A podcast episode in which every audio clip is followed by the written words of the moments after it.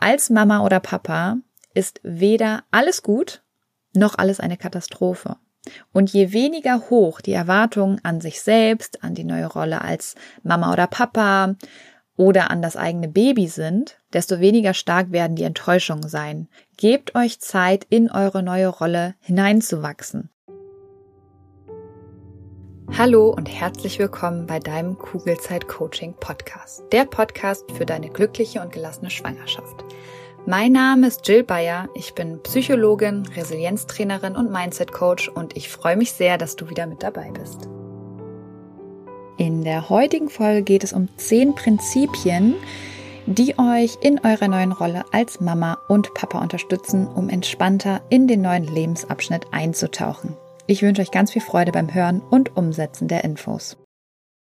Heute geht es um zehn Prinzipien, die ich gerne gewusst hätte, bevor ich Mama geworden bin. Und vielleicht erkennst du dich in einem oder auch in mehreren Prinzipien wieder oder du merkst, dass du über andere noch nie so wirklich nachgedacht hast.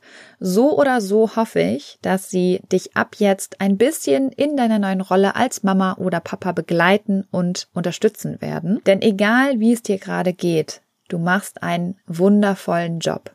Und trotzdem hilft es manchmal, wieder mehr den Blick auf sich selbst zu richten und nicht immer in Anführungsstrichen nur noch Mama oder Papa zu sein. Weil was oft passiert, wenn man sich selbst verliert, ist, dass man zwar nie alleine, aber doch sehr einsam sein kann und selbst wenn du in deiner neuen Rolle viel zu tun hast, kommt es mit sehr, sehr großer Wahrscheinlichkeit recht oft vor, dass dir unglaublich langweilig ist, obwohl deine To-Do-Liste länger und länger wird. Und meine zehn Prinzipien, die ich mir über die letzten Jahre zusammengesammelt habe, helfen dir hoffentlich etwas, den Blick wieder mehr auf euch zu richten. Also auf euch als Paar, aber auch auf euch individuell. Und sie lauten wie folgt. Das erste Prinzip lautet, habt realistische Erwartungen. Als Mama oder Papa ist weder alles gut noch alles eine Katastrophe. Und je weniger hoch die Erwartungen an sich selbst, an die neue Rolle als Mama oder Papa oder an das eigene Baby sind, desto weniger stark werden die Enttäuschungen sein. Gebt euch Zeit, in eure neue Rolle hineinzuwachsen. Und schaut bitte, bitte, bitte nicht nach rechts oder links, wie alle anderen es angeblich machen, sondern fokussiert euch auf euch selbst. Ihr macht es genau richtig so, wie ihr es macht, auch wenn es sich manchmal vielleicht nicht so anfühlt. Und keine Sorge, dass die Wohnung nie ordentlich ist, ihr öfters aneinander geratet und manchmal nicht mehr sagen könnt, wann ihr eigentlich das letzte Mal geduscht habt oder euch die Zähne geputzt habt, ist nicht ungewöhnlich, sondern gehört vermutlich einfach dazu, wenn man in den nächsten Gang des Lebens schaltet. Das zweite Prinzip, seid Teamplayer. Ein Leben als Mama oder Papa bedeutet ein Stück weit seine Individualität zumindest für eine gewisse Zeit zurückzustellen und fremdbestimmt zu sein. Das heißt nicht, dass ihr euch und eure Bedürfnisse hinten anstellen oder sogar vergessen solltet. Versucht miteinander und mit eurem Kind oder euren Kindern ein Team zu sein, in dem alle Bedürfnisse ernst genommen werden. Und vielleicht erzieht ihr euer Kind oder eure Kinder bedürfnisorientiert. Was da ganz wichtig ist, dass ihr eben eure eigenen Bedürfnisse nicht vergesst, weil auch der Punkt der eigenen Bedürfnisse der Eltern zählt in dieses Bedürfnisorientierte rein. Weil wenn ihr keine Energie mehr habt, dann könnt ihr natürlich auch gar nicht so gut für eure Kinder da sein. Und das Familienleben hält einfach ganz viele Herausforderungen bereit. Gemeinsam lassen die sich viel, viel besser bewältigen als alleine. Und letztendlich wollt ihr ja alle dasselbe. Ihr wollt alle, dass es euch als Familie gut geht. Deswegen ist es so wichtig, auch die eigenen Bedürfnisse mit ins Spiel zu bringen. Das dritte Prinzip, seid zu Kompromissen bereit. Also teilt eure Wünsche, eure Bedürfnisse, eure Ansichten mit eurem Partner oder eurer Partnerin. Weil der Punkt ist der, dein Partner oder deine Partnerin kann dir, auch wenn wir uns das oft denken oder sogar voraussetzen, kann dir nicht in deinen Kopf gucken. Und wenn du deine Wünsche, deine Bedürfnisse und Ansichten teilst, heißt das auch noch nicht, dass ihr immer der gleichen Meinung sein werdet. Das heißt, auch hier ist es wichtig, kompromissbereit zu sein. Das heißt, findet Lösungen, die sich für beide fair anfühlen. Und oft liegt diese Lösung irgendwo in der Mitte. Viertes Prinzip. Fair Play bei den Pflichten. Mental Load ist meistens so lange ein Fremdwort, bis Mann oder Frau Eltern werden. Und die Aufgaben möglichst gerecht zu verteilen, kann helfen, den Mental Load auf beiden Schulterpaaren zu verteilen. Ich glaube, ganz wichtig hier ist das Wort möglichst. Weil eine wirklich faire 50-50 Aufteilung, egal wie sehr wir uns das wünschen, ist in unserer Gesellschaft, glaube ich, einfach noch nicht möglich. Was da helfen kann, sind sich externe Hilfen zu holen und auch externe Unterstützung. Das kann sinnvoll sein, vor allem damit man sich gegenseitig erst gar nicht diesen schwarzen Peter zuschiebt. Fünftens, gönnt euch Freiräume. Das Bedürfnis nach Nähe und Distanz muss nicht immer bei beiden Partnern gleich ausgeprägt sein.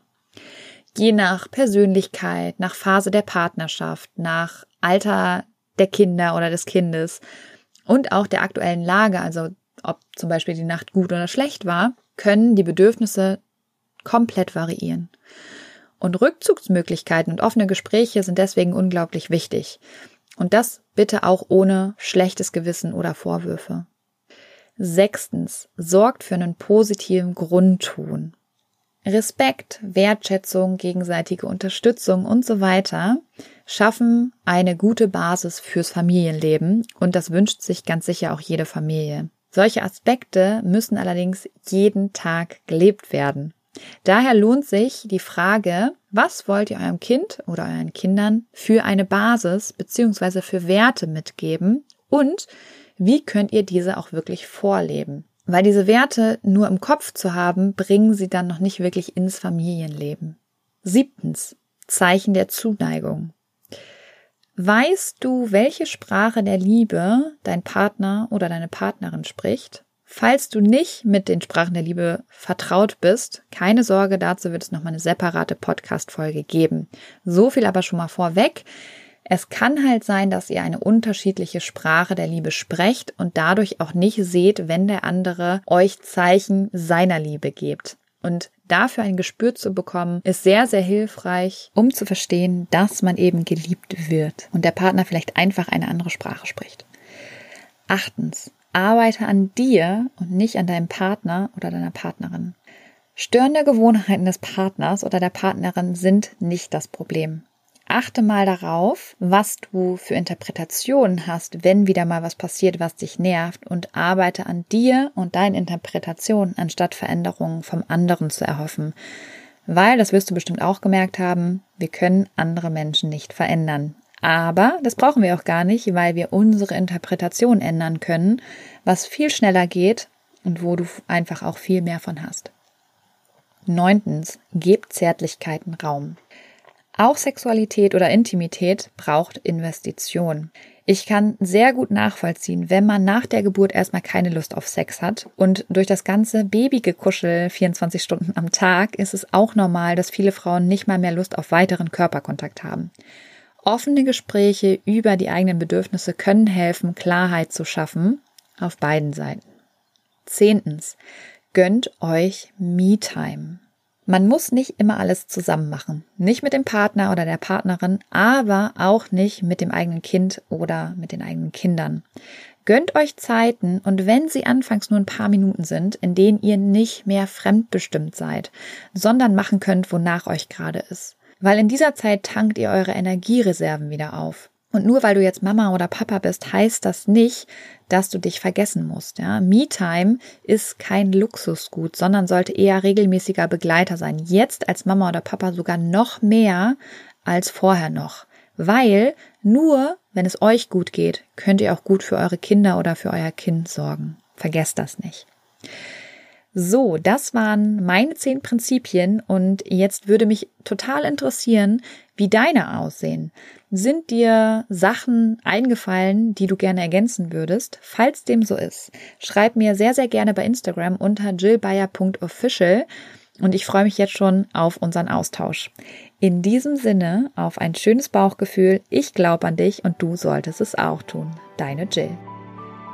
Danke, dass du dir diese Folge angehört hast und dir die Zeit nimmst, in dich selbst zu investieren, um besser mit Stress und deinen Sorgen und Ängsten umzugehen.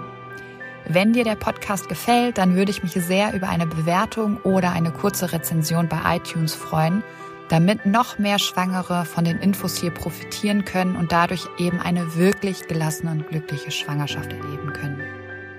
Falls du Kugelzeit Coaching noch nicht abonniert hast, kannst du das natürlich auch sehr gerne tun, weil auch damit hilfst du mir, noch mehr Schwangere zu erreichen. Und wenn du eine Freundin hast, die gerade schwanger ist oder gerne schwanger werden möchte, dann freue ich mich natürlich umso mehr, wenn du ihr von diesem Podcast erzählst und ihn weiterempfiehlst. Wenn du generell mehr über meine Workshops, Coachings oder auch über mich erfahren möchtest, dann schau gerne bei meiner Homepage unter kugelzeitcoaching.de oder bei Instagram vorbei. Und wenn du schon mal bei Instagram bist, dann schreib mir doch sehr gerne, wie dir die aktuelle Folge gefallen hat. Was nimmst du für dich mit? Und wenn du weitere Themen hast, die hier im Podcast besprochen werden sollen, melde dich auch sehr gerne, damit ich weiß, was dich wirklich interessiert. Wenn du magst, hören wir uns nächste Woche wieder. Bis dahin auf ein schönes Bauchgefühl. Ich glaube an dich und du solltest es auch tun. Deine Jill.